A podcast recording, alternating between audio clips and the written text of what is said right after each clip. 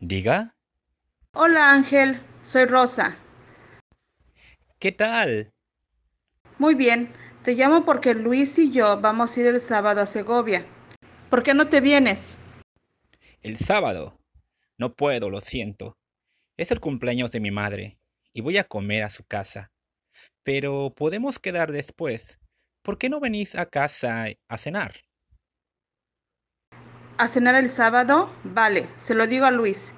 Y si podemos, luego te llamo. ¿Te parece bien? Estupendo. Espero tu llamada. Hasta luego. Hasta luego.